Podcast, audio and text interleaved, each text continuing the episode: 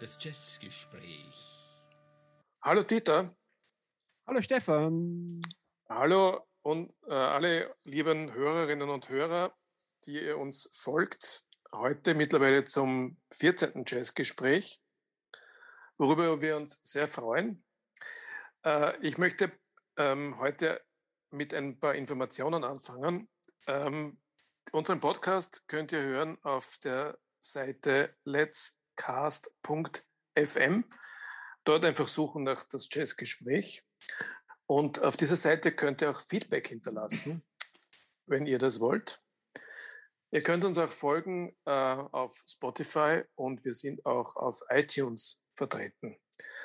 Und äh, zur Information, wir haben einen gewissen Vorsprung, was unsere Aufnahme betrifft, im Vergleich zu dem, was wir veröffentlichen. Wir, haben, wir nehmen jetzt gerade die 14. Folge auf, haben aber gerade erst die fünfte Folge veröffentlicht. Dieser Vorsprung wird sich voraussichtlich in den nächsten Wochen und Monaten etwas reduzieren, nämlich dann, wenn der Sommer kommt und wir weniger Lust haben oder weniger Zeit haben, weil wir gerade auf Urlaub sind. Ja, soweit, so gut. Ähm, Dieter, worüber wollen wir denn heute sprechen? Also bevor ich euch das Thema des heutigen Abends verrate, mein lieber Stefan, muss ich sagen, ich liebe meinen Freund, weil er ist so wunderbar. Immer wenn, äh, wenn ich nicht gut schlafen kann, dann höre ich mir seine Intros an, weil dann kann ich wunderbar schlafen. okay, also nachdem wir jetzt heute bereits zum zweiten Mal angefangen haben, werden wir nicht nochmal abbrechen und machen einfach weiter. Und ich, meine Süßen, verrate euch das Thema des heutigen Tages. Es ist nämlich ein wirklich äh, äh, bleiernes, schweres, großartiges Thema. Äh, wir reden heute über einen der ganz, ganz großen des äh, Jazz am Piano über Thelonious Monk. Richtig. Und äh, im Grunde knüpfen wir an die vorige Woche an, äh, in der wir über Bebop gesprochen haben und uns damals schon vorgenommen haben, dass wir über Monk äh, nicht viel sagen, weil wir über immer eine eigene Sendung widmen wollen, was wir heute tun. Äh, es ist nicht nur der Bebop, der die heutige Sendung mit der letzten verbindet, sondern es gibt noch etwas, was zumindest ich letzte Woche vergessen habe zu erwähnen, was ich eigentlich erwähnen wollte. Und das hole ich jetzt nach. Äh, wir haben letzte Woche sehr viel über Charlie Parker geredet. Ähm, und ich möchte nur darauf hinweisen, dass es einen Spielfilm gibt zu Charlie Parkers Leben, den du auch kennst, nehme ich an. Der heißt mhm. Bird mhm. und ist vom Clint Eastwood ähm, produziert und auch gedreht worden. Also er hat Regie ja. geführt. Toller Film.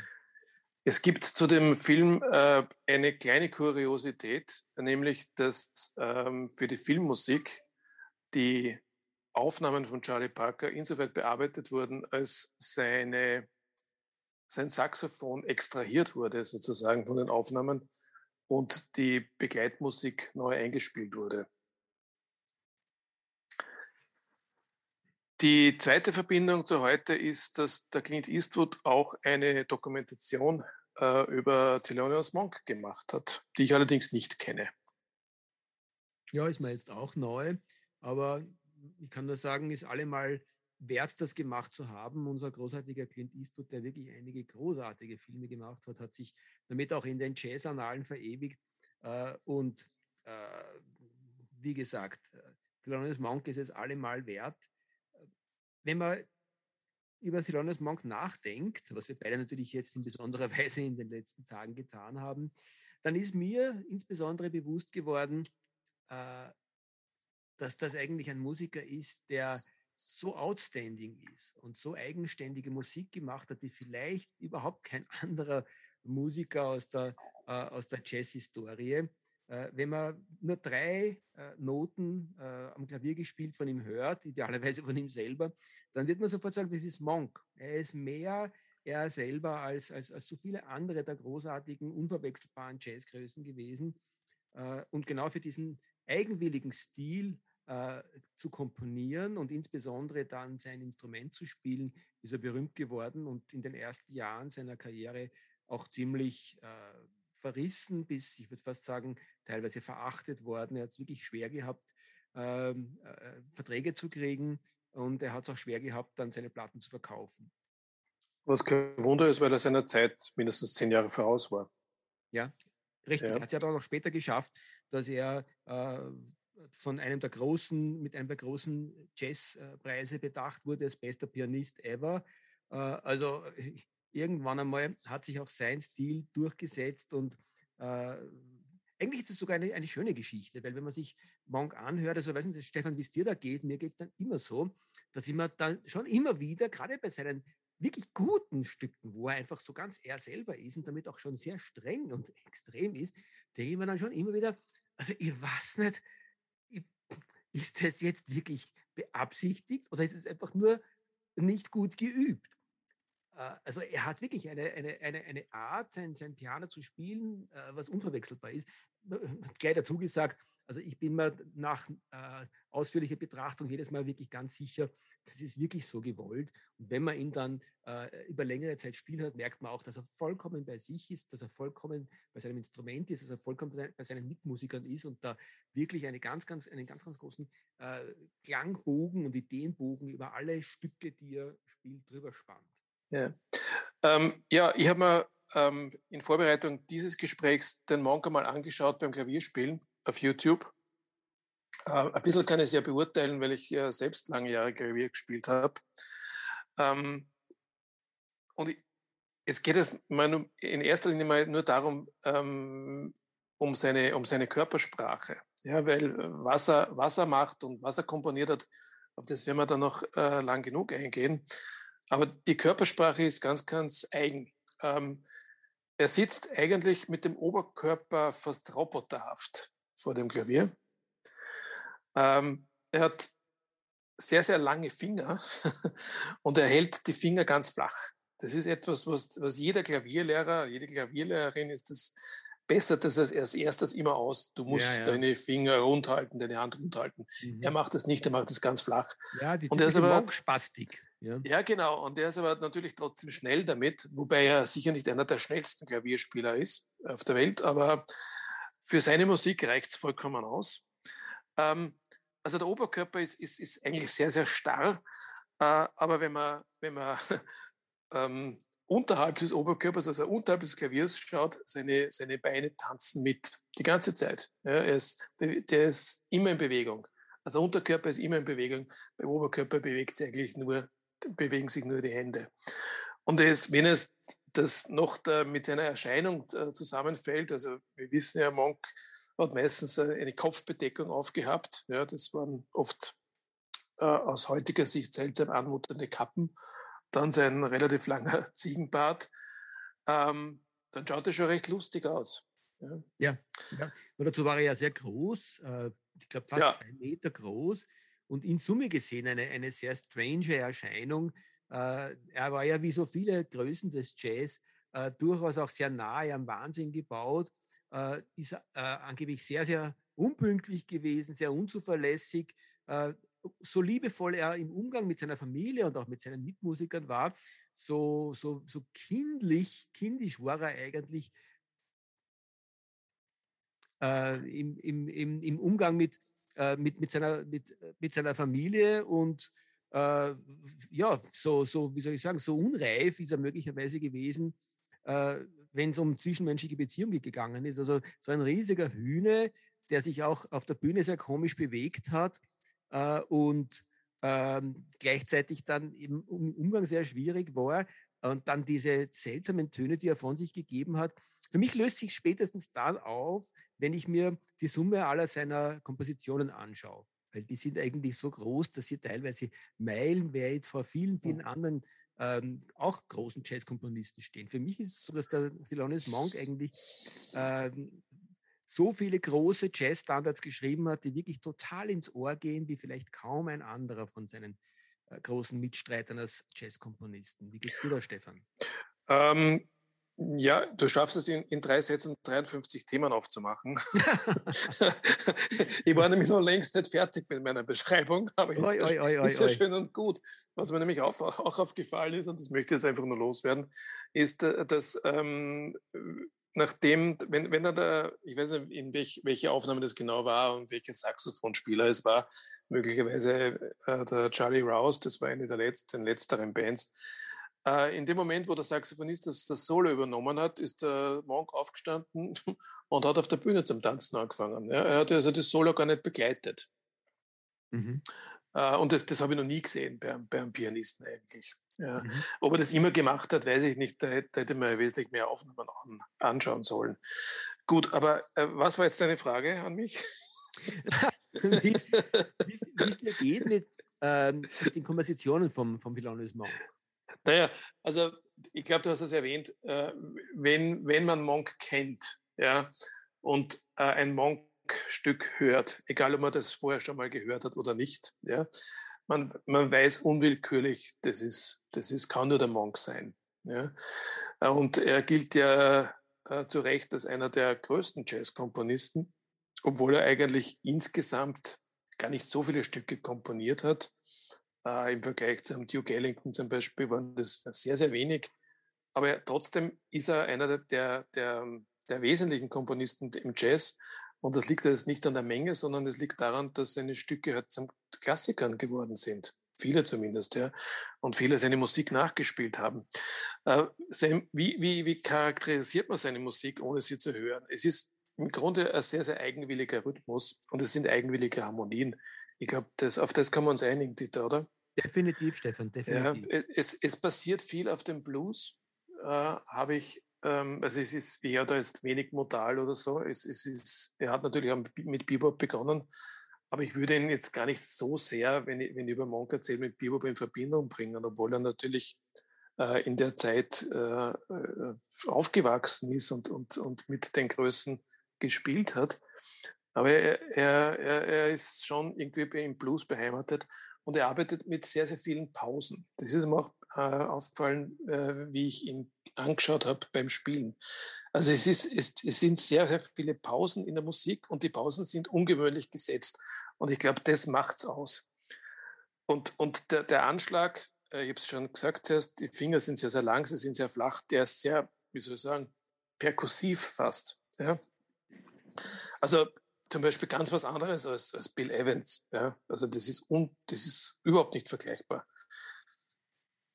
Also was man beim Florence Monk äh, neben dem, was du beschreibst, äh, am prägnantesten irgendwie auffällt, um wieder zurückzukommen, noch einmal auf, auf seine Kompositionen, wie du richtig gesagt hast, da gibt es natürlich äh, Leute wie den Duke Ellington, äh, die viel mehr komponiert haben, aber vielleicht ist bei ihm auch auffallend, dass eigentlich jede seiner Kompositionen gesessen ist und ich würde sagen, er hat ein Hitpotenzial von zumindest 50 Prozent, wahrscheinlich sogar mehr gehabt.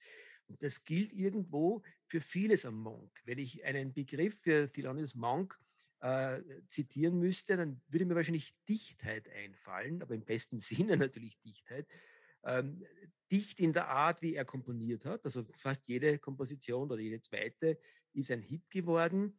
Äh, sein Stil, der äh, sehr, sehr rasch, so kann man in der Musikgeschichte nachlesen, entwickelt war. Er hat relativ spät, erst mit etwa 30 angefangen, äh, ernsthaft Musik zu machen. Zumindest wurde er von dem Moment an erst dokumentiert. Und er ist eigentlich in seinen ersten Jahren mit seinem Stil sehr rasch fertig gewesen und wie er dann gespielt hat und wie er sozusagen seine äh, Art der Intonation eingesetzt hat, das hat sich seitdem nicht mehr geändert, musste es auch nicht mehr, weil es war eigentlich perfekt und hat eigentlich seine gesamte musikalische Karriere lang gehalten. Und dementsprechend ist auch eigentlich ganz, ganz viel äh, vom Schaffen von Thelonious Monk für mich eigentlich äh, abgebildet in seinen ersten äh, Plattenjahren, wo er auf Blue Note gearbeitet hat. Also insbesondere die zwei epochalen äh, Werke Genius of Modern Music. Da ist eigentlich schon ganz, ganz viel von dem gesagt, was der Monk im äh, Laufe seines musikalischen Schaffens sagen wollte. Und das ist, trotzdem man das sozusagen jetzt komprimieren könnte auf, auf diese Aufnahmen, das ist extrem viel gewesen, was er zu sagen hat. Ja, seine wesentlichen Stücke waren ja auf diesen beiden Alben schon eingespielt. Mhm. Die sind halt dann ähm, zehn Jahre später äh, in etwa, wie er dann tatsächlich Aufnahmen machen konnte. Ich glaube, wir werden dann eh zu der, zu der Biografie noch kommen. Aber es sind zum Teil die, die, die, die Stücke wieder aufgenommen worden, ja, in anderer Besetzung, natürlich mit besserer Tonqualität.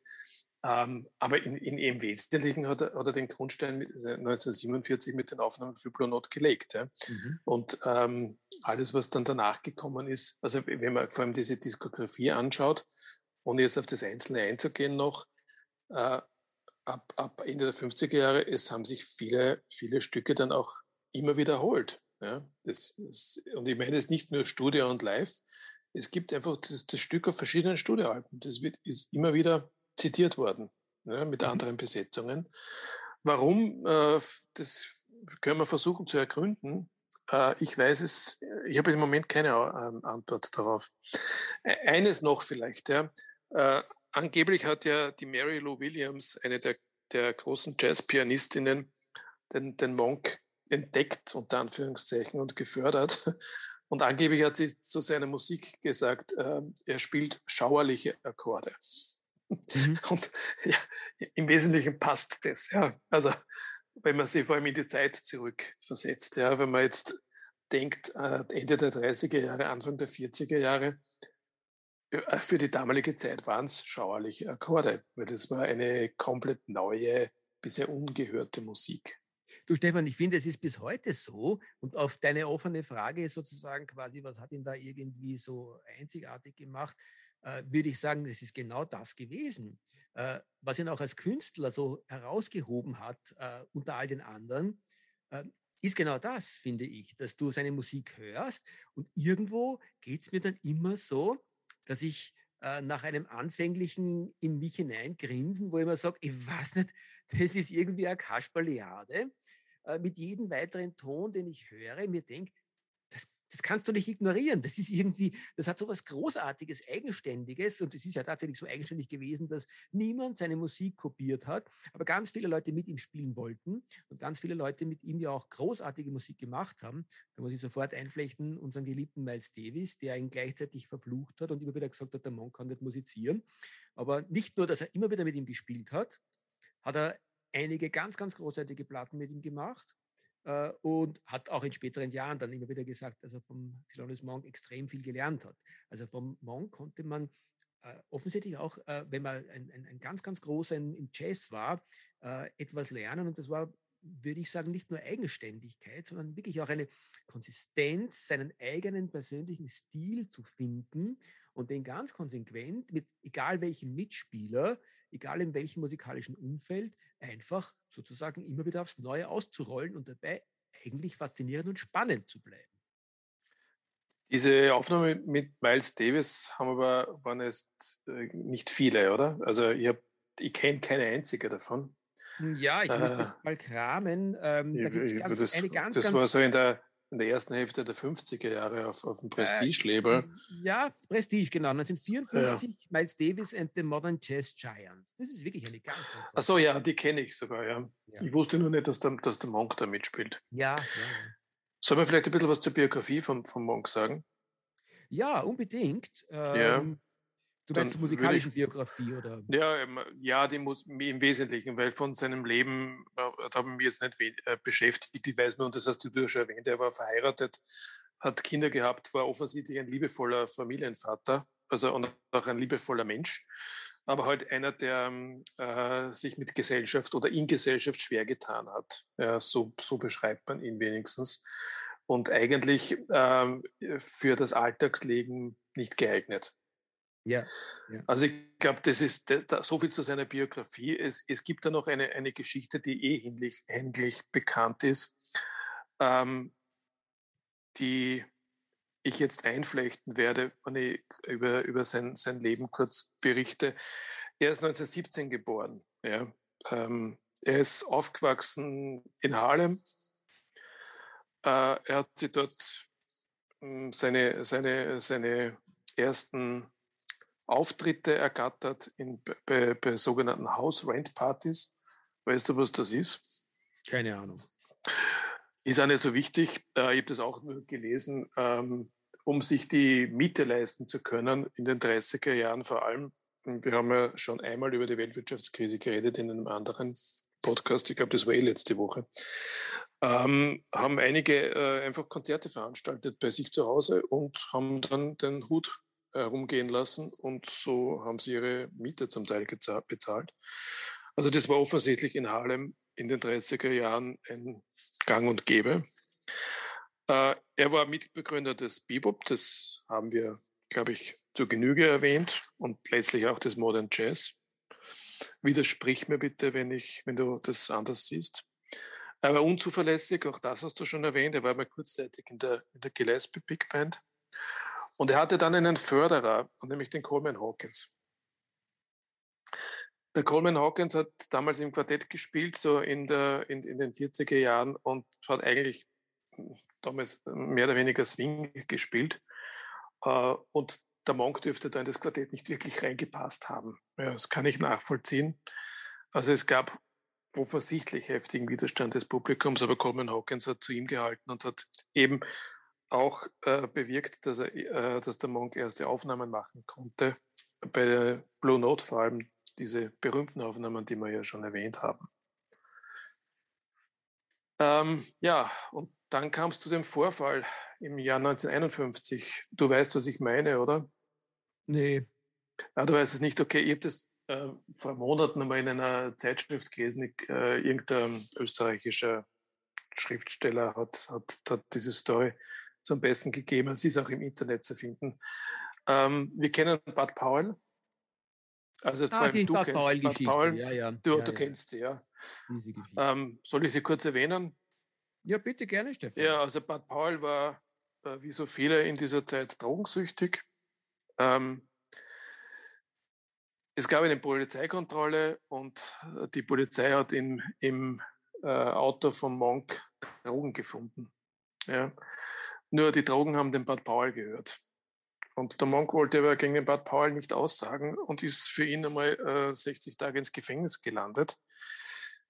Äh, das war schon schwer genug, aber noch schwieriger war, dass er da durch dieses Ereignis äh, diese sogenannte Cabaret Card entzogen bekommen hat. Das ist diese Karte, die jeder Musiker damals gebraucht hat, um auftreten zu dürfen. Und das bedeutete, dass der, dass der Monk jahrelang eben nicht aufgetreten ist in den 50er Jahren. Ich finde, das sagt schon ganz, ganz viel auch über den Menschen Monk aus und eigentlich in gleicher Weise über, über seine Art Musik zu machen, weil er hat sich nicht den Deut darum geschert, ob das für seine Karriere jetzt vielleicht nachträglich sein könnte, sondern hat einfach wirklich freundschaftlich dem Bud Powell die Stange gehalten äh, und hat damit seine musikalische Karriere erheblich beschädigt. Das ist aber etwas, was äh, vielleicht auch die Größe des Thelonious Monk nicht nur als Mensch, sondern eben auch als Musiker ausmacht, dass er sich nicht den Deut darum geschert hat, ähm, was sozusagen jetzt das Vernünftigste wäre und das Förderndste für seine Karriere, sondern er hat das gemacht, woran er geglaubt hat, als Mensch genauso wie als Musiker.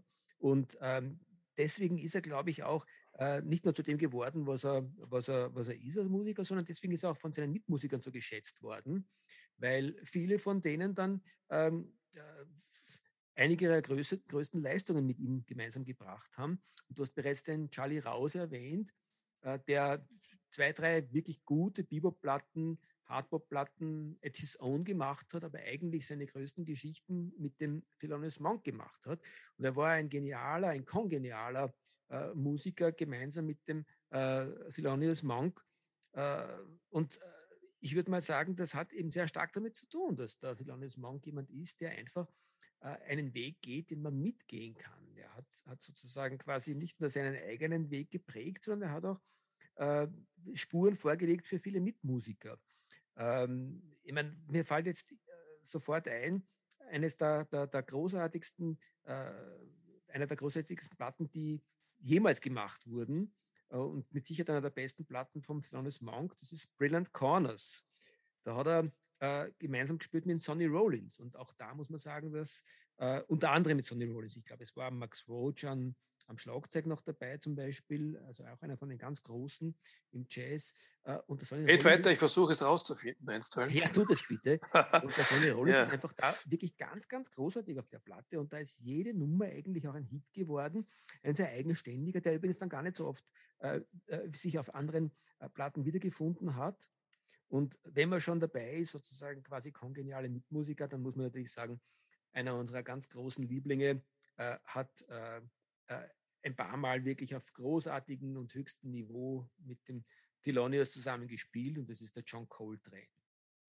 Ja, David, da möchte ich dann ein bisschen was dazu sagen, aber äh, gut, dass du mal die, zur Diskografie übergeleitet hast. Ich wollte ohnehin dazu kommen.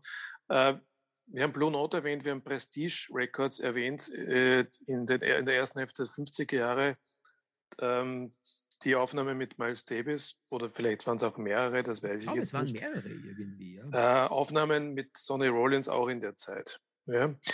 Die Platte, die du ansprichst und die sicher zu, einen, zu einer seiner besten gehört, ja, ähm, oder überhaupt für mich unter die Top, die Top 3 ist, äh, fällt, ist das Brilliant Corners aus 1957. Das war schon auf Riverside. Und ich, also aus meiner Sicht hat er auf Riverside ohnehin die besten Platten Bin ich mit dir. ähm, aufgenommen. Ja, also in den Wenn man mal sozusagen 50er quasi die. Genius of Modern Music auf Blue Note äh, Genau. rausnimmt, dann ist das sicher seine, seine Zeit gewesen, wo die spannendsten Platten, irgendwie auch die, die bis heute unter den Jazzfans geschätzt und gesucht sind, entstanden sind. Richtig, ja. Und äh, eine weitere, äh, die absolut ähm, zu den Highlights zählt auf Riverside ist Monk's Music. Ich glaube, das siehst du genauso. Ja, das ist übrigens auch die, die er mit dem Coleman Hawkins gemeinsam gemacht hat, wenn ich mich nicht irre. Äh, Moment einmal, es ist gar nicht so einfach, heute die Mitspieler rauszukriegen. Irgendwie habe, fehlt mir da ähm, die. Es ist ein Septept gewesen auf Brilliant Music. Mhm. Ich habe die Platten jetzt nicht vor mir, das, die sind alle im Plattenschrank.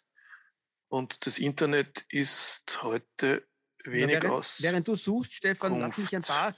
Doch, hast ein paar- recht, ja, es ist Coleman Hawkins. Mhm. John Coltrane war auch auf, auf Monk's Music, das wusste ich nicht. Schau her, wusste ich Ähm, nicht. Ja. Und Art Blakey, der übrigens Mhm. schon bei den Blue Note Aufnahmen zum Teil dabei war. Ne? Ja, ja, ja, ja. Genau. Also Monk's Music und Brilliant Corners, das sind eigentlich die beiden Alben, die, wenn man sich für Monk interessiert, jedenfalls äh, zu kaufen sind.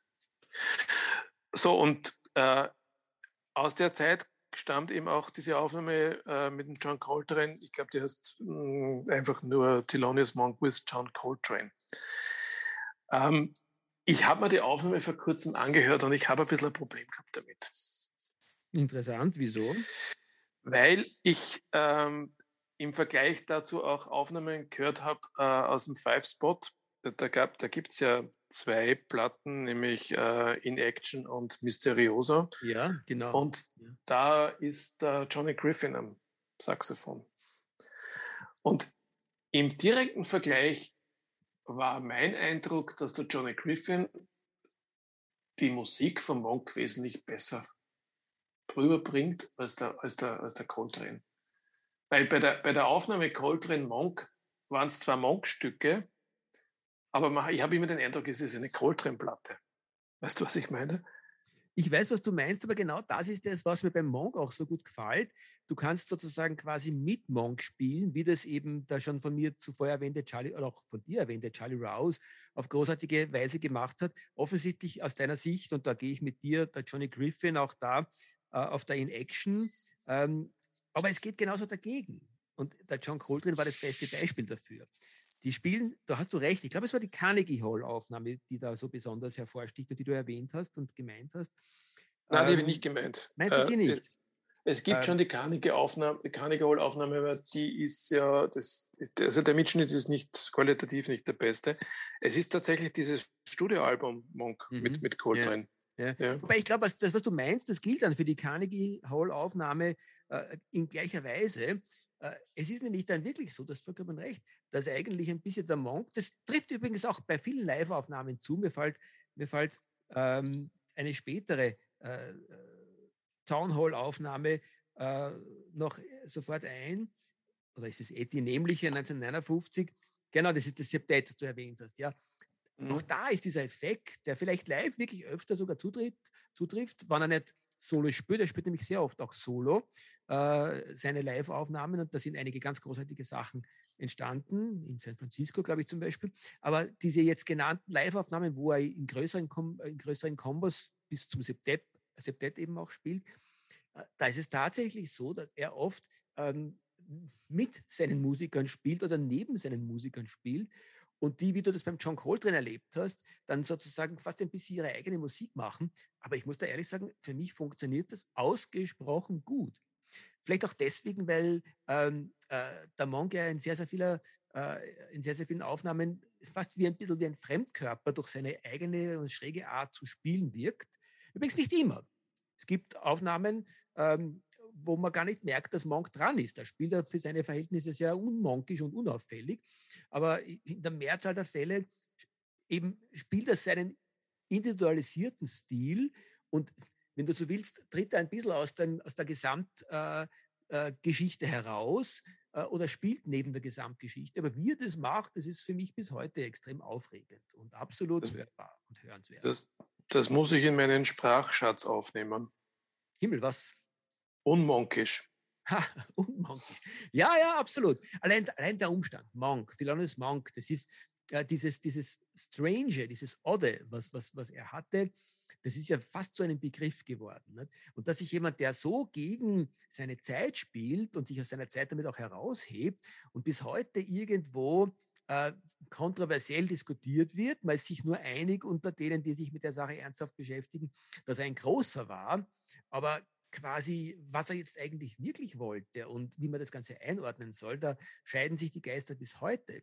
Ich meine, allein das ist für mich schon verehrenswert, dass der Mensch diese Konsequenz, äh, und ich meine, das war nicht Mut, das war schon fast Ignoranz gehabt hat, seinen Stil zu finden und das dann against all odds äh, gegen alle anderen Leute durchzusetzen. Das, das hat schon was Großes. Und obendrein geht es extrem ins Ohr. Das wäre für mich übrigens der Zeitpunkt, Stefan, lass mich wenigstens nur ein, zwei oder drei von seinen Titeln, die mir wirklich bis heute groß ans Herz gewachsen sind, ähm, nennen. Ob das jetzt beispielsweise ist uh, Well You Needn't oder Straight No Chaser, Ruby My Dear, uh, Panonica, Round Midnight, bitte Round Midnight. Allein ich die Nummer ist ja nicht zuletzt auch, äh, man denkt sofort an Miles Davis, dabei ist das eine Monk-Nummer. Also da, da ist Monk Stream, äh, so viele. Rhythm and Ink. Ja. Ja, ähm, ich kann nichts sagen zu seinen Soloaufnahmen. Ähm, du hast, glaube ich, gesagt, ähm, eine Aufnahme in San Francisco. Die heißt auch Thelonious Alone in San Francisco. Kennst du die? Ja, ich kenne 1959. Sie. Ich kenne sie und das ist, das ist eine von denen, wo er, finde ich, extrem versammelt ist, weil oft ist es so, dass man das Gefühl hat, er stolpert ein bisschen durch seine, seine Nummern. Äh, da ist er zwar auch gut für mich, aber er ist, er ist irgendwie befremdend. Aber gerade bei der Thelonious Alone in San Francisco, finde ich, ist er extrem versammelt und konsistent und, ähm, und, und, und bringt seine Ideen so auf den Punkt, dass man nicht immer wieder sozusagen quasi aus dem Erlebnis herausgehoben wird durch seine seltsamen Breaks, die er immer wieder macht. Also er konnte sehr vielseitig sein und er konnte auch sehr flüssig spielen. Nicht? Interessanterweise ähm, kenne ich aus den 60er Jahren kaum Aufnahmen von, von Monk. Also schon, ja, Live-Konzerte. Es gibt den, äh, die Japan-Tournee, es gibt äh, Europa-Tournee, da gibt es das Paris-Konzert. Aber im Großen und Ganzen sind diese ganzen Live-Aufnahmen eh schön, aber nicht wirklich notwendig. Ähm, von den Studioalben äh,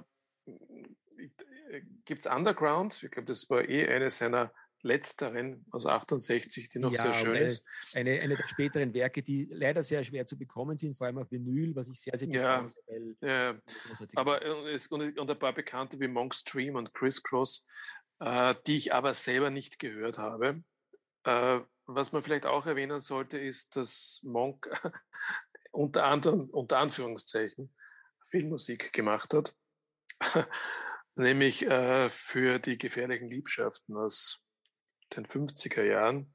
Schau, schau, auch eine Neuigkeit für mich. Ja, Les Liaisons Dangereuses, äh, das war ein französischer Schwarz-Weiß-Film. Mhm. Ist, ja, ist ja später in den, glaube in den 80er oder 90er Jahren zweimal verfilmt worden. Mhm.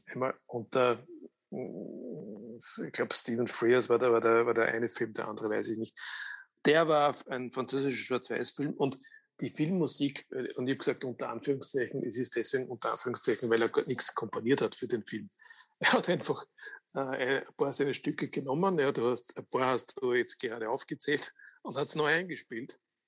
Und die Aufnahmen sind eigentlich vor, vor Jahren erst äh, erschienen, ja, sozusagen wiederentdeckt, sind ganz gut. Ja, es ist äh, ein relativ entspannter Stil äh, seiner Stücke. Also es ist halt, es ist, klingt ein bisschen anders als, als auf den Studioaufnahmen, die wir kennen, aber es ist auch nichts, was man unbedingt äh, dazu haben muss. Und insgesamt hat man schon den Eindruck, dass, er, dass in den 60er Jahren kaum neue Kompositionen dazugekommen sind. Ne? Es ist, er wiederholt sich in gewisser Weise. Ja, es ist generell mit dem Monk so gewesen, dass er eigentlich in den späten 60er Jahren äh, und auch in den 70er Jahren, wo er immer wieder live gespielt hat, teilweise, ich glaube, speziell in Frankreich sogar einige sehr, sehr schöne äh, Live-Auftritte gehabt hat, die auch auf Platte verewigt sind. Ich habe jetzt erst kürzlich eine gehört, die wirklich sehr, sehr hörenswert ist. Aber du hast schon Und recht. zwar, weißt, ähm, weißt, du welche? Gott. Ähm, naja, äh, jetzt muss ich kramen. Ich habe sie neben mir da drüben stehen.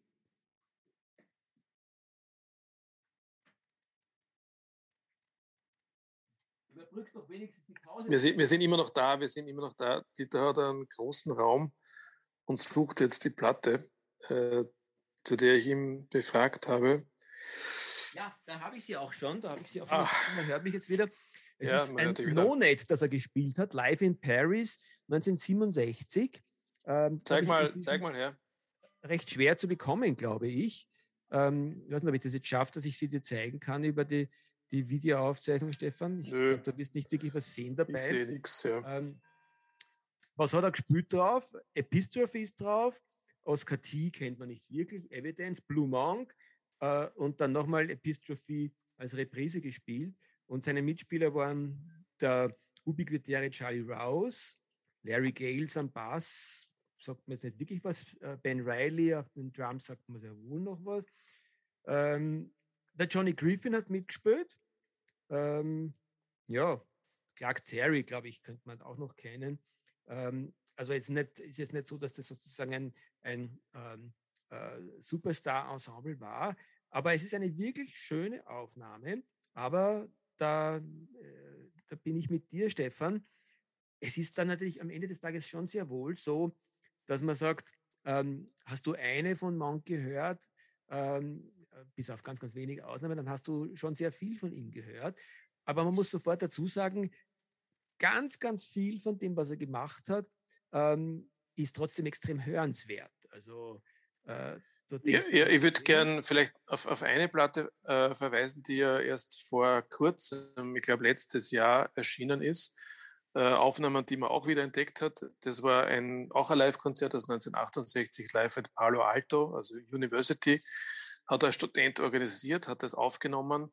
Ähm, und die Kritik ist sehr gut und ich würde auch sagen, zu Recht. Also es ist wirklich eine große Spielfreude in diesem Konzert äh, und die nicht so ganz so gute Aufnahmequalität, die äh, verzeiht man.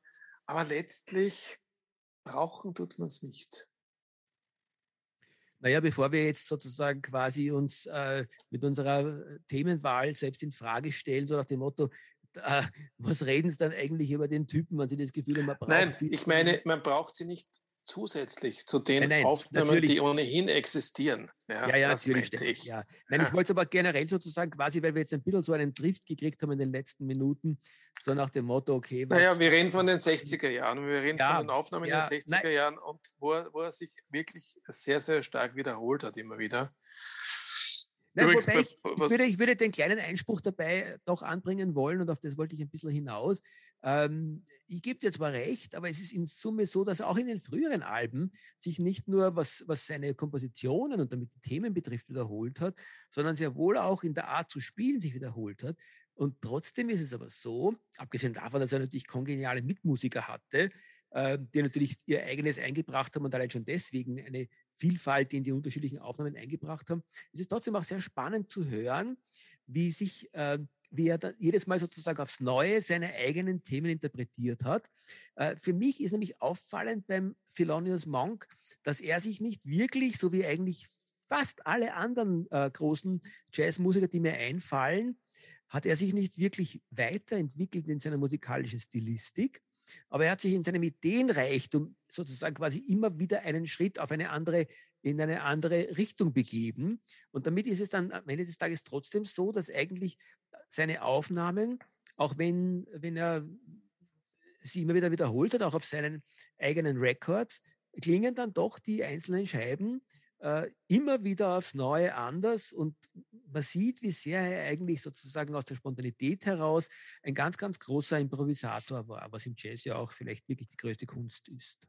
Gut, lassen wir es vielleicht so sagen, um, um, um dem Ganzen etwas Versöhnliches zu geben. Äh, klingt immer wieder anders, ja, und, und immer wieder gleich. Auch richtig.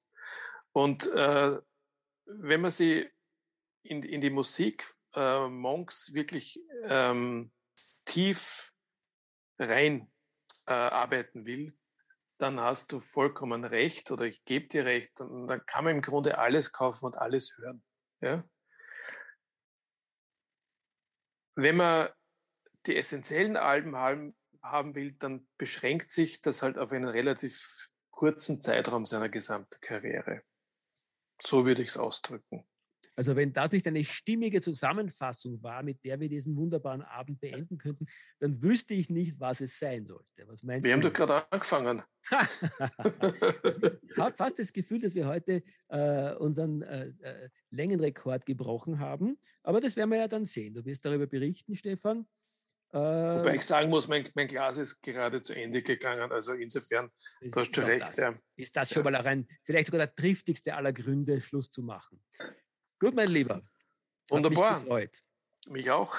Ähm, ja, und ähm, allen, die uns hoffentlich zuhören, ähm, schönen Dank dafür und wir hören uns nächste Woche wieder. Tschüss. Ihr lieben Sweeties da draußen, ciao.